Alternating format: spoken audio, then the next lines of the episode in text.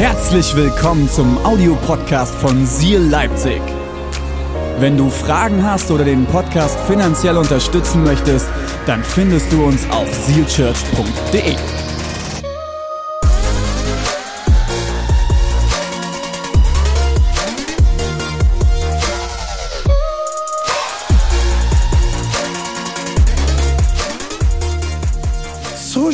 schön, nicht nur, dass ihr eingeschaltet habt, sondern dass ihr sagt, wir stellen am ersten Tag der Woche, weil Sonntag ist übrigens eigentlich der erste Tag der Woche, mhm. am ersten Tag der Woche gebe ich einen Teil zurück und ich stelle Gott in den Mittelpunkt und ich starte in meine Woche mit meiner Familie, mit meinen Freunden oder vielleicht auch alleine, starte ich mit Gott in diese Woche, um mich neu auszurichten und ready zu machen für diese Woche. Statistisch gesehen sind Montage die Tage, wo die meisten Kündigungen eingehen, wo Mitarbeiter die schlechteste Arbeit leisten. Wie genial wäre es, wenn wir als Kirche ein Zeugnis setzen und ein Zeichen setzen, dass wir sonntags schon Ermutigung uns abholen, inspiriert werden und dadurch stark in eine neue Woche starten und nicht montags die schlechtesten Mitarbeiter sind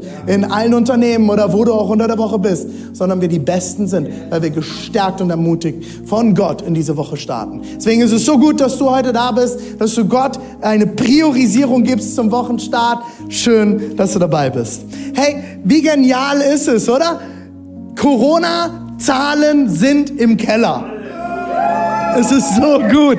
Ehrlich, es ist total verrückt. Ich hab, ähm, wir waren ja erst waren wir im Urlaub in Mallorca. Das haben einige mitgekriegt, war eine sehr herausfordernde Zeit, weil alle drei Kinderlein, Kinderlein dachten, sie müssten im Urlaub, im Urlaub, im Urlaub Magen-Darm-Grippe kriegen. Wir haben acht Tage lang nur gewaschen im Waschbecken. Ich weiß gar nicht, wie viele Kinder ich geduscht habe zwischenzeitlich, wie viele Sachen wir gewaschen haben.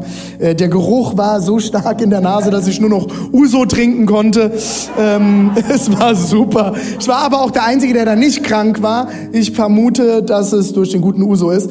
Ähm, genau, also nicht Uso, der nennt sich Hirbas. Schmeckt aber wie Uso, ist sehr, sehr lecker. Genau, und dann ähm, war ich noch ein paar Tage in der Schweiz mit dem Leitungsteam auch. Wir haben eine befreundete Kirche besucht, Hope Life Church im wunderschönen Emmental, sind super ermutigt nach Hause gekommen, eine Kirche, die dort einen Wahnsinnsjob macht. Und es ist so genial zu wissen, egal wo wir sind, sind Freunde, sind Familie, wo wir einander ermutigen können, gemeinsam durchstarten können. Und das war mega, mega gut. Und in der Zeit habe ich nur aus der Ferne beobachtet, wie die ersten Leute gepostet haben, ich sitze wieder im Restaurant, ich bin wieder am Essen, während es im Hintergrund regnete. Ähm, und ich freue mich so sehr, dass wieder viel, viel mehr möglich ist. Und eine der besten Sachen seit spätestens letzter Woche dürfen wir in Sachsen-Anhalt und in Sachsen wieder Kleingruppen haben. Ist das genial? Wir dürfen uns mit bis zu zehn Leuten, wenn mich nicht alles täuscht, bitte checkt selber immer auch nochmal alle Regulierungen. Mit bis zu zehn Leuten dürfen wir uns treffen. Und das Geniale ist, Geimpfte und Genesene zählen nicht mal. Das heißt im besten Fall sogar mit noch mehr Leuten. Ist das cool? Wir haben auch gestern direkt unsere Nachbarn eingeladen, vorgestern gestern mit Nachbarn gegrillt. Ich freue mich, dass Leben zurückkehrt. Als wir am Donnerstag auf der Autobahn heimgekommen sind von der Schweiz, wir sind an der Raststätte raus und es war die Hölle los. Und ich freue mich so sehr, dass Deutschland wieder zum Leben erweckt wird und Menschen wieder Leben miteinander teilen. Hey, Nutz die Chancen, die du hast, wenn du, äh, wenn das für dich okay ist, dann trefft euch mit eurer kleinen Gruppe, connecte dich jetzt wieder mit Leuten, geht raus, geht in den Park, geht was essen und genießt auch alle Freiheiten, die wir gerade wieder zurückgewinnen. Genial. Hey, ich spreche ein Gebet und dann starten wir rein. Ist das gut? Jesus, wir danken dir, dass du ein guter Gott bist, dass du noch nie überfordert warst wegen Corona, dass du nie Angst hattest oder du dachtest, was ist denn hier jetzt passiert, sondern du bist schon immer der Gott auf dem Thron und du wirst auch immer auf dem Thron sitzen und du hältst alles in deiner Hand. Und Jesus, wir stellen jetzt diese Predigt, diesen Sonntag äh, unter deinen Schutz. Ich bete, dass jetzt Menschen Ermutigung finden, inspiriert werden und neue Hoffnung bekommen. Das ist das, worum es geht, Jesus, und deswegen tun wir, was wir tun. Wir lieben und verehren dich. Und eine gläubige Gemeinde sagt Amen. Maria aus Dresden, so schön. Vielen, vielen Dank, Maria. Die gesalbten heiligen Töne. So schön. Maria war mit uns auch auf der Worship-Tour unterwegs im, ähm, zur Fastenwoche. Es war so schön, mit dir unterwegs zu sein, Maria. Du bist eine echt eine absolute Bereicherung. Ich mag deine, deine Ruhe. Das ist so, alles brennt. Maria ist trotzdem ruhig. Und dann sagt sie so ein, zwei Sachen und du denkst so, so wahr. Es war echt so genial, mit dir dort unterwegs zu sein. Während alle am Wuseln waren, hast du trotzdem immer Ruhe mit reingebracht. Es ist eine absolute Ehre, dich zu kennen. Hey, ihr habt jetzt eine Predigtserie gehabt die letzten Wochen, wo ich nicht dabei war. Äh, David und Uschi haben gepredigt, mega gut. Wie gut waren die Predigten, oder? Können wir mal einen Applaus geben? Hammer, well done, Leute. Super ermutigend, ehrlich, ehrlich, nahbar, echt. So gut. Ähm, äh, die ganze Predigtserie nennt sich Alles Kopfsache. Ich werde sie heute mit uns gemeinsam abschließen und ich habe ähm, zwei Bücher noch mitgebracht und die würde ich euch gerne am Ende dieser Predigtserie noch empfehlen. Sie werden auch in den ähm, Chat reingepostet, äh, auch Links dazu. Ansonsten findet ihr sie zum Beispiel bei Amazon oder auch in allen anderen Buchhandel. Äh, schreibt euch die Namen auf, wenn ihr sagt, ihr wollt das gerne noch mal vertiefen. Das erste Buch ist auch die Grundlage dieser Predigtserie. Craig Rochelle, Pastor Craig Rochelle von Life Church aus den USA hat das Buch geschrieben. Es ist noch nicht auf Deutsch übersetzt worden, weil es brandneu ist. Ähm, es wird aber zeitnah ziemlich sicher auch noch auf Deutsch übersetzt. Wer, äh, schon, wer gut, gut und gerne Englisch liest, ähm, mir macht das mittlerweile viel mehr Spaß, Englisch zu lesen, weil die Bücher dünner sind und man viel, viel schneller durch ist. Ähm, und mir macht das mittlerweile nicht mehr so viel aus. Ähm, ist das ein extrem starkes Buch, was äh, das ganze Thema, äh, wie ich mit meinen Gedanken gut umgehe, ähm, The Chance of uh, the chain, uh, Change Your Thinking, Change Your Life, ist, das, ist der große Titel des Buches. No? Wie kann ich mein, mein Denken ändern? Weil dieses, wenn ich mein Denken ändere, wird es mein Leben verändern. Winning the War in Your Mind. Ihr seht auch, die Predigtserie ist wirklich ähm, daran angelehnt. Äh, Life Church ist eine Kirche in den USA. Eine der größten Kirchen hat 35 Standorte über die gesamte USA verteilt und ist eine Kirche, von der wir sehr, sehr viel Material bekommen, äh, die sehr, sehr viel Inspiration für unsere Predigten und auch für vieles, was wir tun, gibt. Eine der, ist die erste Kirche, die mit mehreren Standorten ähm, Gottesdienste gefeiert hat und Pastor Craig ist ein absolutes Genie. Wenn du irgendwo leitest oder auch in der auch Business äh, im Business unterwegs bist, kannst du auch gerne mal googeln Craig Rochelle Leadership Podcast. Das ist immer wieder pff, sprengt meine mein äh, wie sagt man das jetzt auf Deutsch mein Kopf mein Gehirn. Okay, das zweite Buch ist ein deutsches Buch, das ich euch auch sehr ans Herz legen möchte, ist von Pastor Joel Austin. Joel Austin leitet Lakewood Church in ähm, in Houston, Texas, ist die größte Gemeinde in Amerika mit am Wochenende knapp 70.000 Gottesdienstbesuchern.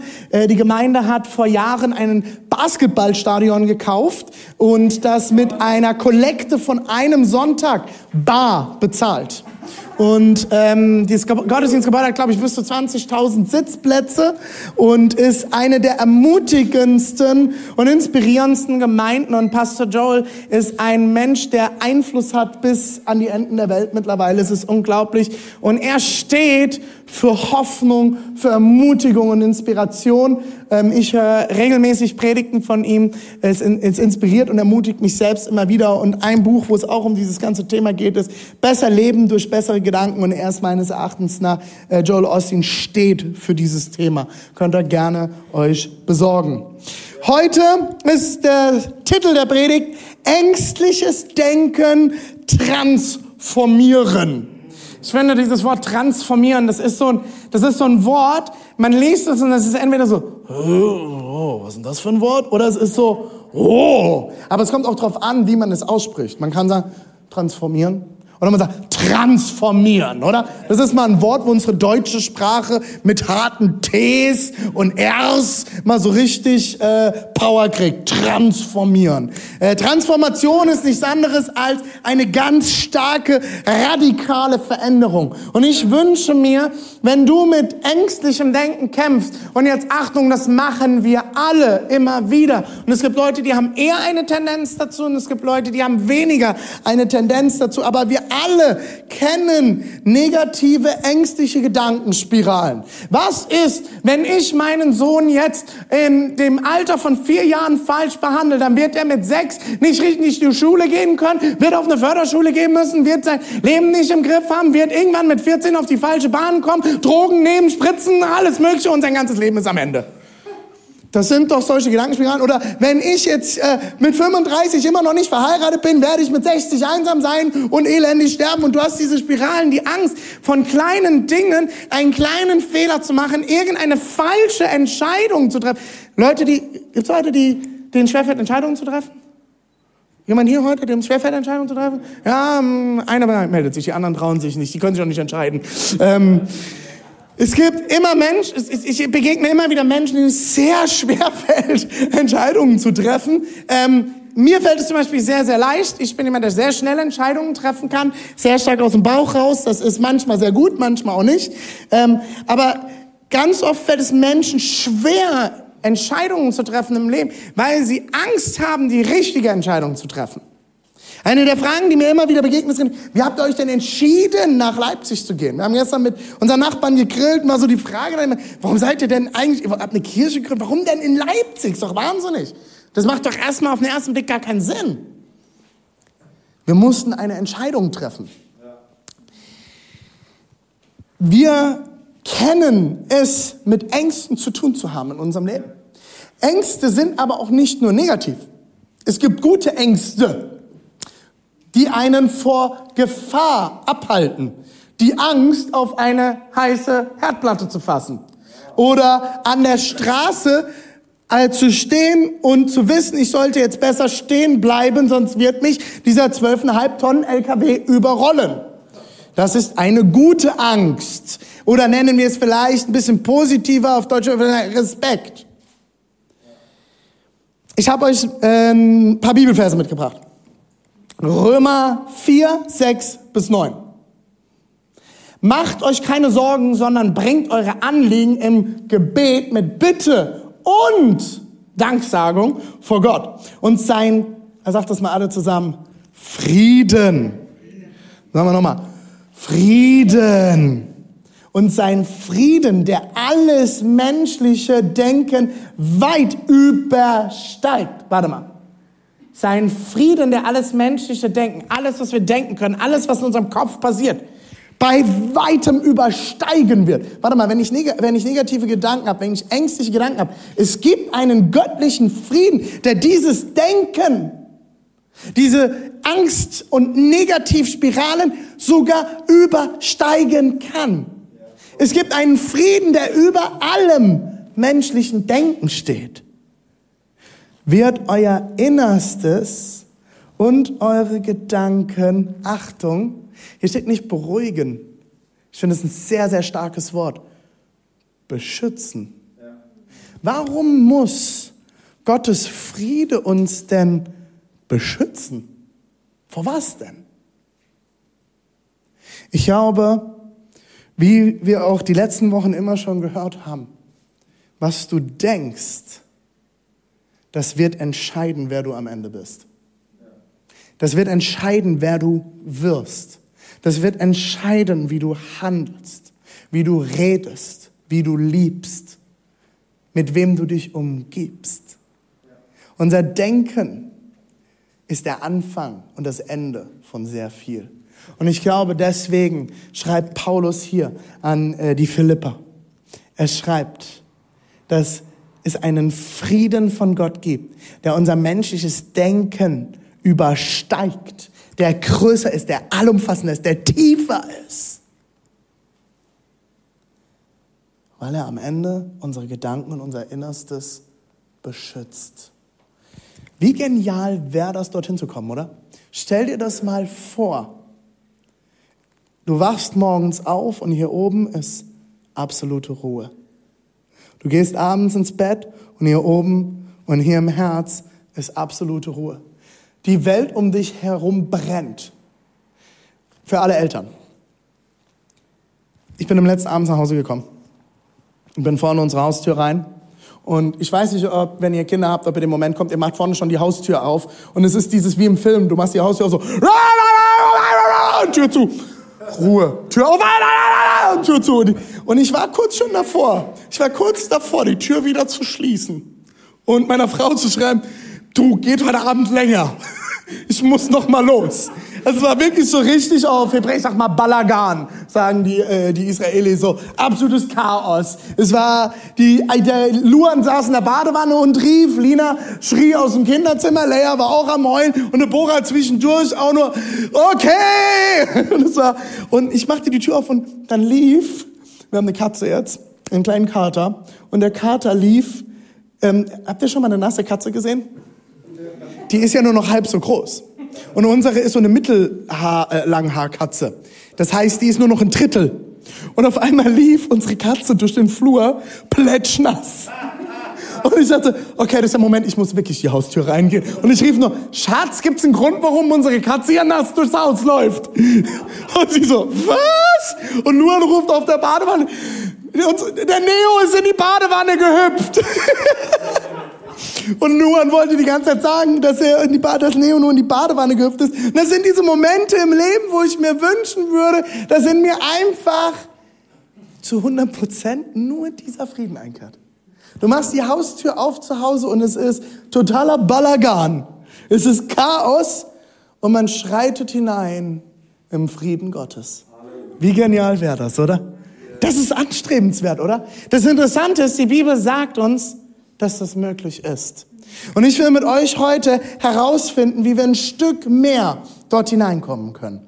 Vielleicht dreht ihr euch mal zu eurem Nachbarn, wenn ihr in der äh, Microchurch seid oder jetzt auch hier oder zu Hause könnt das in den Chat schreiben und sag eurem Nachbar mal, Friede sei mit dir. So, und jetzt bitte auch zu dem anderen Nachbarn, den du scheinbar nicht so gerne magst, deine zweite Wahl, Friede sei mit dir. Friede sei mit dir. Ich finde, diese Aussage ist so, so stark. Friede sei mit dir. Friede sei mit dir. Jemandem zuzusprechen. Frieden soll mit dir sein, soll mit dir gehen. Der Friede soll dich erfüllen. Wie kommen wir dorthin? Ich habe euch ein Gehirn mitgebracht. Kann ich das Gehirn bitte sehen? Sehr gut, das Gehirn. Okay, das ist ein menschliches Gehirn, eine glibbrige, braune Masse, äh, äh, graue Masse eigentlich, jetzt hier ein bisschen rötlich eingezeichnet. Ihr seht hier unten, ich hoffe, ihr könnt das auf dem Screen gut sehen, ist eine kleine, nennen wir es mal, grüne Bohne. Okay? Diese grüne Bohne hier unten, das ist in unserem Gehirn ein Areal, seht ihr das? Seht ihr das wie so eine little green bean, so eine Sojabohne? Ähm, das ist die Amygdala.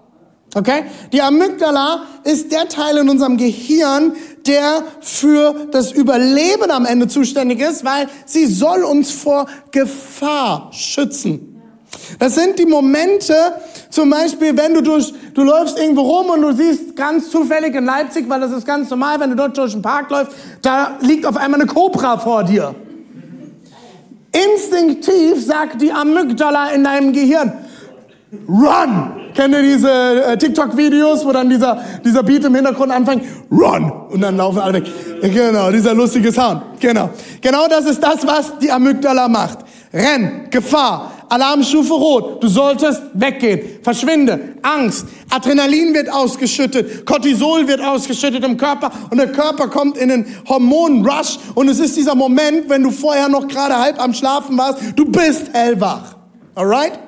Das ist die Amygdala. Dieser Teil unseres Gehirns ist zum Schutz da. Wir brauchen aber auf der anderen Seite, wenn wir uns vorstellen, wir laufen nur unter der Amygdala, die uns die ganze Zeit sagt, uh, uh, uh, brauchen wir auch einen anderen Teil im Gehirn. Das Problem ist, dass wir immer wieder, wenn wir nicht lernen, damit umzugehen und die Amygdala auch in unserem äh, Kopf zu beherrschen, sind wir stetig in Alarmbereitschaft. Daraus entsteht Burnout, Depression. Daraus entstehen Süchte und Krankheiten, selbst körperliche Krankheiten. Und Burnout bekommst du nicht, weil du 80 Stunden die Woche arbeitest. Ich kenne Leute, die arbeiten sehr, sehr viel und haben trotzdem keinen Burnout, sondern weil wir nicht lernen, hiermit gesund umzugehen.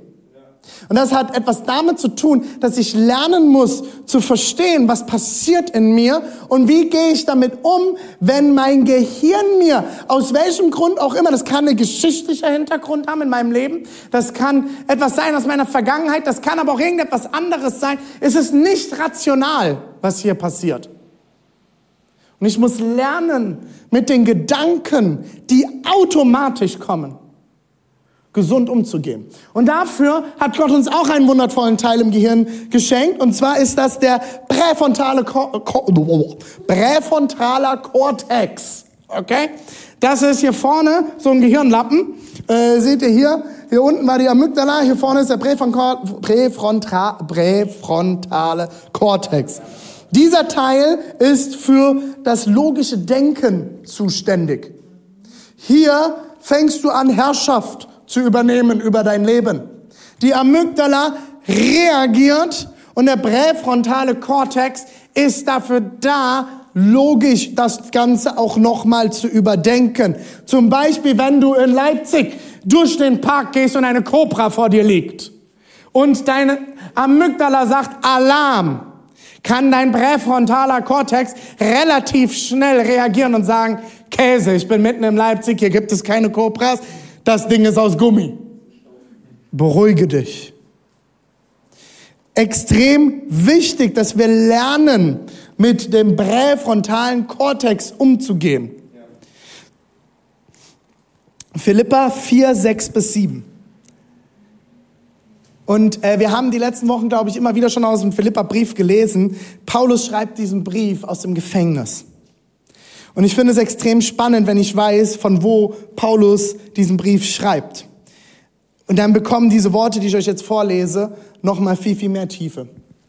Macht euch keine Sorgen. Okay, Gefängnis, Philippa-Brief. Das war kein deutsches, schönes Gefängnis. Also Gefängnis ist immer schlecht. Aber das war ein altes Drecksloch. Das war ein sehr, sehr, sehr schlimmer Ort. Okay? Macht euch keine Sorgen, schreibt er aus diesem Ort. Ihr dürft in jeder Lage zu Gott beten. Sagt ihm, was euch fehlt und dankt ihm. Auch interessant, das hat man im anderen Vers auch schon. Erinnert euch? Ist auch wieder. Bittet und dankt zugleich haben wir die letzten Wochen auch gehört, wie wichtig es ist, dass wir danken und uns daran erinnern, was wir haben, was Gott schon getan hat, vor was er uns schon beschützt hat. Dann wird, Achtung wieder, Gottes Friede, der all unser Verstehen übersteigt, eure Herzen und eure Gedanken bewahren, weil ihr mit Jesus Christus verbunden seid. Ist das gut? Ist es gut? Ist übrigens, wenn ihr gut aufgepasst habt, derselbe Text, nur eine andere Übersetzung. ist genau derselbe Text, nur eine andere Übersetzung. Krass, oder? Philippa-Brief, okay? All das schreibt Paulus aus dem Gefängnis. Aus dem Gefängnis. Er hat verstanden in dieser Notsituation, in der er sich gerade befindet, ich brauche Gott. Wenn ich lerne jetzt, richtig zu denken, zu beten, zu danken, wird der Friede Gottes, der all unser Verstehen übersteigt, wird in mir mein Herz und mein Denken bewahren. Ich glaube, wir Christen vergessen eins ganz oft. Kennt ihr diesen Satz? Alles, was wir jetzt noch tun können, ist beten. Was sagen wir eigentlich mit so einem Satz? Naja, wir haben jetzt alles gemacht. Jetzt können wir eigentlich nichts mehr tun. Also beten, also nichts. So, das letzte bisschen, was wir jetzt so noch haben. Ich glaube, wir Christen vergessen oft die Kraft des Gebets. Haben wir als Christen vergessen, dass Gebete Berge versetzen können? Menschen heilen können, Brot und Fische vermehren können, versorgen können? Haben wir vergessen, dass Gebet in einem Fingerschnips von Gott alles verändern kann? Ich glaube, wir dürfen niemals vergessen, dass Gebet nicht unser letzter Verteidigungswall ist sondern unsere erste Offensive sein sollte. Was ist dieses Bild? Es ist ein Kampf und du bist in einer Burg mit Burgmauern, was der Verteidigungswall ist und wir sollten nicht dort sitzen und das Gebet ist dann, wenn wir schon angegriffen werden, so der letzte Verteidigungswall, wenn der jetzt fällt, sind wir tot. Nein, es sollte der Moment sein, wenn wir den Feind kommen sehen, dass wir schon das große Katapult auspacken, über die Mauer schießen und den Feind platt machen. Wir sind in, sollten mit dem Gebet Gebet schon in der Offensive sein. Das Gebet sollte nicht der letzte Notstopfen sein. Das Gebet sollte die Kampfansage sein. Das Gebet sollte vorne weggehen. Es sollte mit Dank und Bitte vorne weggehen, weil ich weiß, dass ich weiß, dass ich weiß, wenn ich bete, danke und bitte, der Friede Gottes mich beschützen wird. Ich habe am Anfang des Jahres schon mal über den Frieden Gottes gepredigt. Wenn du jetzt sagst, boah, ich will da noch tiefer rein, hör dir diese Predigt noch mal an. Ich glaube, Gott hat einen Frieden für uns bereit, der unser Denken übersteigt. Aber wir müssen diesem Frieden folgen. Wir müssen ihn manchmal suchen. Wir müssen uns ausrichten. Der Autor oder die Autorin vom Hebräerbrief sagt uns, wir sollen mutig vor den Thron der Gnade kommen. Mutig. Warum? Weil wir wissen, Gott ist größer. Jakobus sagt uns, ihr habt nicht, weil ihr nicht bittet. Ihr fragt nicht. Ihr fragt nicht. Weil wir Gebet als letzten Verteidigungswall sehen und nicht als die Offensive. Wann kann ich denn in die Offensive gehen? Wenn ich ein starkes Heer habe.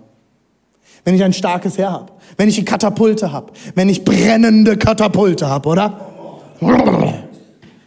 Nicht die Molotow-Cocktails übers Katapult schießen kann. Dann kann ich in die Offensive gehen. Den letzten Verteidigungswall nutze ich, wenn ich denke, ich habe nicht genug Power. Wenn ich weiß, wenn ich jetzt angreife, war's das. Das, was mein letzter Schutz ist, ist dieser Verteidigungswall. Das sind dann die Filme, wo die oben auf dem Wall laufen und von oben das Pech runterschmeißen und die Steine runterwerfen und die klettern am Wall hoch und die werden von oben äh, getötet. Das ist eine gute Schutzmauer und damit bist du noch mal ein Stück im Vorteil. Aber wenn du weißt, dass du ein starkes Heer hast, dann greifst du den Feind an, bevor er überhaupt an deinem Wall ankommt. Dafür musst du aber wissen und mutig sein, weil du weißt, dein Gott ist stärker. Es gibt eine Forschung in den USA, die nennt sich neurologische Theologie. Und diese neurologische Theologie erforscht den Zusammenhang zwischen Glauben und Theologie und unserem Gehirn. Dort werden bestimmte Dinge, werden verschiedenste Gebetsriten, Dinge werden gemacht, Bibel lesen etc., theologisches Denken geändert und vor und nachher werden zum Beispiel Gehirnscans durchgeführt. Man hat herausgefunden, dass Gebet unser Gehirn verändert. Wir wissen aus der Schule, vielleicht noch, ich hatte Biologie-Leistungskurs in der Oberstufe und ich habe gelernt, dass, ähm, dass das Gehirn sich regelmäßig erneuert und verändert und weiterentwickelt. So, jetzt ist es interessant, es gibt eine Frau, und zwar Dr. Carolyn Leaf, die hat ein Buch geschrieben, das nennt sich Switch on Your Brain. Und ich habe euch ein Zitat daraus mal übersetzt. Dann heißt es, man hat herausgefunden, dass tägliches, fokussiertes Gebet von zwölf Minuten, nicht zwölf Stunden, okay? Zwölf Minuten. Tägliches, fokussiertes Gebet von zwölf Minuten. Das kriegen wir alle hin. Zwölf Minuten ist möglich. Mit Kindern, mit Job, mit allem. Zwölf Minuten beten ist möglich. Von über insgesamt acht Wochen unser Gehirn so verändert, dass man es auf einem Hirnscan sogar nachweisen kann. Man kann es sogar auf einem Hirnscan nachweisen. Kann ich kurz nochmal den Philippa-Brief-Vers haben? Kriegen wir das hin? Den Philippa-Vers, den letzten. Danke. Ähm, macht euch keine Sorgen. Ihr dürft in jeder Lage zu Gott beten, okay? Gebet kann dein Gehirn verändern. Es kann die chemische Zusammensetzung, die hormonelle Zusammensetzung verändern. Was passiert, wenn wir beten? Gottes Friede, der all unser Verstehen und Denken übersteigt, eure Herzen und Gedanken bewahren, weil ihr mit Jesus Christus verbunden seid. wenn wir beten, greift Gott bis in die Chemie unseres Gehirns ein, weil er unsere Gedanken und Herzen bewahren möchte. Ist das krass? Und wir nutzen Gebet als letzten Verteidigungswahl ganz oft. So als Notstopfen. Gebet verändert unser Gehirn. Es transformiert unser Denken. Sorgen und Angst zu haben bedeutet, Achtung, das ist jetzt ein krasser Satz, Gottes Zusagen und Kraft nicht zu vertrauen. So, und das ist jetzt erstmal so ein, okay, René, das ist heftig. Ich will euch das nicht sagen, um euch zu entmutigen. Aber ich glaube, wir müssen uns bewusst sein, was passiert dann, wenn ich mich Sorge und Angst habe. Dann habe ich vergessen und denke, meine Sorgen sind riesengroß.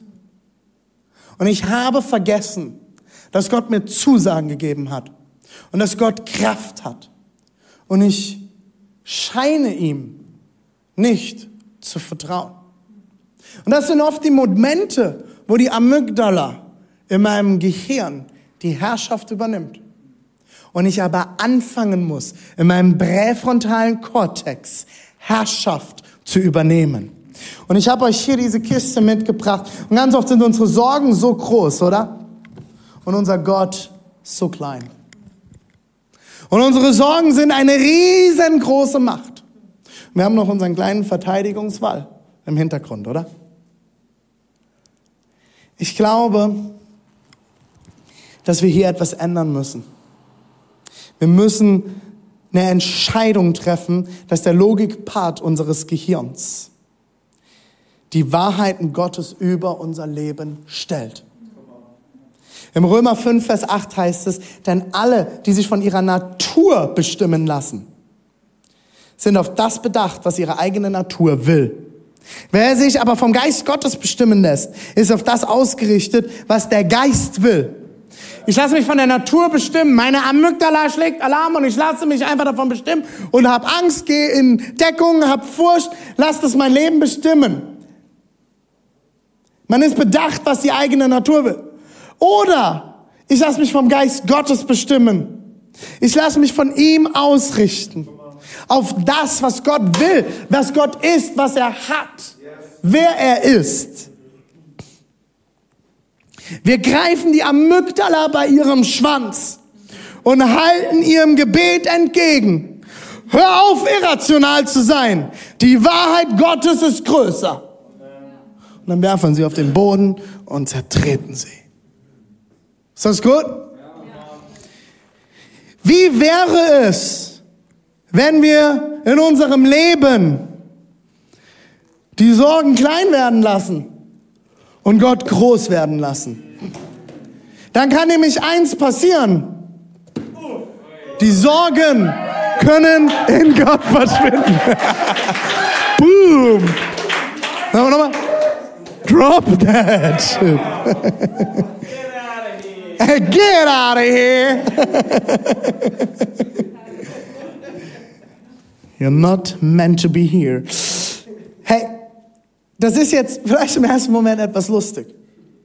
Aber wenn das möglich ist und ich mir zu Hause eine Gottbox hinstelle, vielen Dank übrigens Priscilla für deine Mühe. Priscillas Arme sind heute nicht nur schwarz von Tattoos, sondern auch von dem Lack dieser Box. Wenn wir zu Hause eine Gottbox haben, und ich ermutige dich, wenn das wirklich ein großes Thema für dich ist, Bau dir doch eine Gottbox, die muss nicht so schön sein wie meine. Da reicht auch die, die du hast. Die, ähm, es kann ein Schuhkarton sein, das kann irgendeine Schachtel sein, was auch immer. Nimm diese Box und wenn Sorgen kommen, wirf sie in die Box und gib sie Gott ab. Und immer wenn wieder Sorgen kommen, kannst du Dinge rausnehmen, kannst draufschauen und wissen, Gott ist größer. Das große Problem, was wir ganz oft machen, ist, wir werfen das hier rein dann drehen wir das Ding um, holen die Kiste Gott wieder raus und nehmen die Sorgen wieder an uns. Das sind diese Momente, wo wir beten. Wir beten, ja Gott, mach was und hier und bla bla bla bla bla. Dann warten wir fünf Minuten, es passiert nichts. Und dann packen wir die Kiste wieder aus, machen Gott wieder kleiner und die Sorgen wieder größer und die Sache ist wieder geritzt, oder? Ich will dich ermutigen, hinzugehen, zu sagen, nein, mein Gott ist größer. Das ist die Wahrheit, die ich in meinem präfrontalen Kortex abgespeichert habe. Mein Gott ist größer, mein Gott ist stärker und die Sorgen sind nicht so groß wie mein Gott. Lass deine Angst und deine Sorge wissen, wie groß dein Gott ist und lass die Sorgen bei Gott. Lerne die Wahrheiten Gottes in deinem präfrontalen Kortex abzuspeichern, dass wenn die Amygdala kommt, sagt, Alarm! Du weißt, nein, mein Gott ist größer. Ich darf mich sicher wissen in Gott. Ich darf wissen, er ist da. Und wie funktioniert das am Ende? Erstens, tu, was du kannst. Das heißt jetzt nicht, oh, ich habe die Sorge, meinen Schulabschluss nicht zu schaffen. Ähm, na, dann bete ich mal und dann läuft das schon. läuft, ich habe ja gebetet. Nein, das heißt, tu, was du kannst. Tu, was du kannst und erwarte zweitens, dass Gott sein Teil hinzugibt. Gib, oh, da ist ein Tippfehler. Gib, gib Gott, gib Gott, gib Gott. Was du alleine nicht kannst, gib das dann ab. Gib das dann ab, was du nicht. Haben wir es jetzt geändert? Sehr gut. Gib dann das ab, was du nicht kannst. Gib es Gott. Und Achtung, wenn wir unser Bestes geben, wird Gott seines hinzutun. Leute, diese Kirche ist nicht dort, weil ich der beste Prediger bin, der beste Leiter bin, weil Deborah und ich alles richtig gemacht haben, weil wir die besten, tollsten, stärksten. Nein. Wir haben immer unser Bestes gegeben.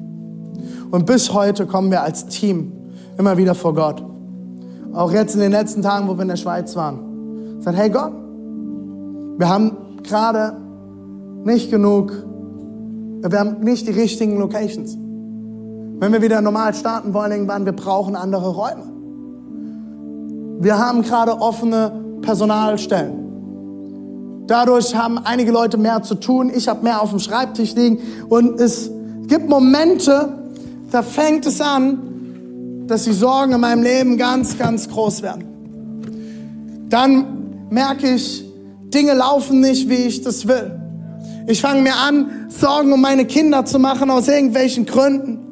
Was ist, wenn die jetzt draußen auf dem Spielplatz sind und, äh, und da passiert irgendwas? Keine Ahnung. Die Sorgen werden groß. Das ist aber der Moment, wo wir uns auch als Team diese Woche, wir hatten eine lange Gebetszeit und wir haben uns überlegt, komm, wir müssen beten. Und wir haben eine halbe Stunde lang angefangen, Wahrheiten auszusprechen. Wir haben Sachen proklamiert über unserer Kirche. Wir haben Sachen ausgerufen über dieser Kirche. Wir haben uns daran erinnert, hey, damals, vor drei Jahren, wir hatten 100.000 Euro Minus in der Kasse. Wer war dabei? Wir sind gerade in die Media City umgezogen in Leipzig. In Dresden sind wir, haben wir angefangen, mehr Gottesdienste zu feiern. Und auf einmal hat das Geld nicht mehr gereicht. Erinnert ihr euch? Wir sind mit einem Plus ich glaube, von über 30.000 Euro am Ende aus dem Jahr rausgegangen. Gott hat so krass versorgt. Schaut euch auf, schaut aufs letzte Jahr. Ich habe wirklich, ich habe Freunde und wir haben das diese Woche auch von einem befreundeten Pastor in der Leaders Night gehört. Die haben ihre Angestellten auf Kurzarbeit schicken müssen. Die haben Leute entlassen müssen als Kirche, weil sie im letzten Jahr so einen großen finanziellen Einbruch hatten. Anfang letzten Jahres. Ich saß dort und gesagt, okay Gott, wir können jetzt nur noch Gottesdienste online machen und dies und wir sind gerade aus dem ICF raus und alles bricht gerade. Wie soll diese Kirche überleben? Ich habe einen David, der ist angestellt bei uns, hat Familie mit zwei Kindern. Wenn ich ihn in Kurzarbeit schicken muss, wenn wir nicht mehr bezahlen können, was soll ich machen, wenn wir keine Mieten mehr zahlen? Wo sollen wir überhaupt Gottesdienste drehen? Wie soll das alles funktionieren?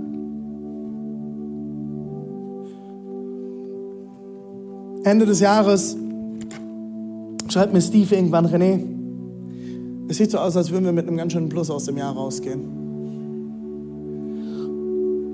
Und ich erinnere mich daran, Gott hat uns immer versorgt. Und auch in dieser Phase, wo bestimmte Dinge uns vielleicht fehlen, uns Mitarbeiter fehlen, uns zentrale Leute fehlen, erinnere ich mich immer wieder daran, es ist Gottes Kirche. Ich gebe mein Bestes, aber Gott muss hinzutun, was ich nicht kann. Und ich erinnere mich, nein, mein Gott ist größer und die Sorgen stehen hinter Gott. Sie verschwinden in Gott. Sein Friede ist größer. Seine Kraft ist größer. Und das ist der Grund, warum wir immer wieder mit all den Herausforderungen der letzten Jahre, ich immer wieder nachts trotzdem schlafen kann. Und sagen kann, nein Gott, es ist deine Kirche. Ich habe das eine ganze Weile sogar ganz praktisch geübt, wenn ich nach Hause gekommen bin. Ich bin nach Hause gekommen, habe mich vor die Haustür gestellt und habe ein Gebet gesprochen und gesagt, Jesus, ich habe Feierabend. Es ist deine Kirche. Mach deinen Scheiß allein. Amen. Und ich habe mir den Frieden Gottes bewusst gemacht mir bewusst gemacht, es ist sein Haus, nicht mein Haus. Es ist seine Familie, nicht meine Familie. Es sind seine Kinder, nicht in erster Linie meine Kinder. Es sind seine Finanzen, nicht meine Finanzen. Es sind seine Freunde, in erster Linie nicht meine Freunde. Und Gott stellt mir das alles zur Verfügung und er ist größer. Und jetzt kann ich in Ruhe nach Hause gehen. Und muss mir nicht den ganzen Abend Sorgen machen. Drittens, vertraue Gott. Vertraue Gott. Wenn ich etwas nicht kann, gebe ich es Gott und vertraue darauf, dass er größer ist als meine Limitierungen und dass er es tun kann. Er kann. Und viertens, laufe im Frieden. Laufe im Frieden. Wir müssen die Wahrheiten Gottes über unser Leben kennen. Wir müssen sie kennen. Wenn wir eine Wahrheit Gottes herausfinden, aber noch nicht sehen in unserem Leben, schreibe es, denke es, bekenne es, bis du es glaubst. Wenn du Wahrheiten in deinem Leben brauchst, du merkst, deine Sorgen, deine Gedanken übermannen dich manchmal, dann Nimm diese Wahrheiten, schreib sie auf. Schreib es, denke es, bekenne es, bis du es glaubst, bis es in deinem präfrontalen Kortex abgespeichert ist. Und in den Momenten, wo du sie brauchst, die Wahrheiten kommen und dein Gehirn, dein Denken, deine Ängste transformiert werden in Mut, in Kraft, in Frieden. Ich will jetzt zum Abschluss mit euch erstmal an, an allen Standorten, wo ihr jetzt seid, aufzustehen. Wir werden jetzt auf dem Screen einige Worte, Sätze einblenden. Und es ist ein Bekenntnis, eine Proklamation, die ich euch an euer Herz legen möchte. Wir werden sie über ähm, hier, Telegram nochmal rausschicken auf, unser, ähm, auf unserem Telegram-Kanal. Wenn du dort noch nicht bist, dann kann er jetzt mal kurz eingeblendet werden auf dem Stream, unseren Telegram-Kanal. Ich hoffe, wir haben den irgendwo da. Ansonsten wird er auch nochmal in den Chat gepostet. Dann solltest du jetzt Teil von unserem Telegram-Kanal werden. Dort schicken wir immer mal wieder Sachen durch. Unter anderem werden wir euch diese Proklamation durchsenden. Du findest sie auf Instagram und auf Facebook. Werden wir sie posten die Tage. Gleich wird sie in der Story erscheinen. Mach dir einen Screenshot davon, speicherst dir ab, druckst dir aus, hängst dir irgendwo hin. Und ich würde dir empfehlen, dieses Gebet morgendlich zu beten. Es ist ein Gebet, das ich aus äh, der Lakewood Church habe von Pastor Joel Austin. Ich habe es ein bisschen angepasst auf den deutschen Kontext und übersetzt. Und es sind Wahrheiten über deinem Leben, Wahrheiten über dir als Person, die du anfangen solltest, jeden Morgen zu proklamieren. Und wir werden sie vielleicht auch in nächster Zeit immer mal wieder im Gottesdienst rausholen und miteinander beten. Und ich lade dich jetzt ein, das mit mir gemeinsam zu beten. Die Band wird im Hintergrund uns begleiten und ähm, egal wo du jetzt bist, bete es laut, okay? Nicht vor dich hinflüstern, sondern sprich es über deinem Gehirn aus, sprich es über deinen Gedanken aus, sprich es über deinem Herzen aus, dass der Friede Gottes in deinem Herzen größer wird, dass in den Momenten, wo die Amygdala wieder Alarm schlägt und es eigentlich keinen schlimmen Grund gibt, dass dein Gehirn weiß, wer du bist, was du hast in Gott und dass du in die Offensive gehen kannst, bevor der Feind am Verteidigungswall steht. Seid ihr ready? Wollen wir das gemeinsam beten? Alright, es geht los.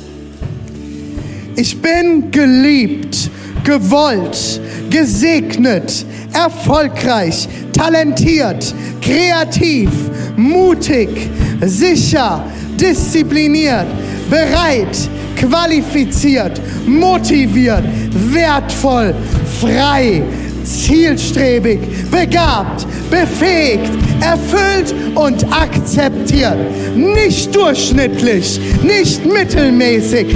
Ich bin ein Kind Gottes. Ich werde zu all dem, zu dem Gott mich geschaffen hat. Im Namen Jesu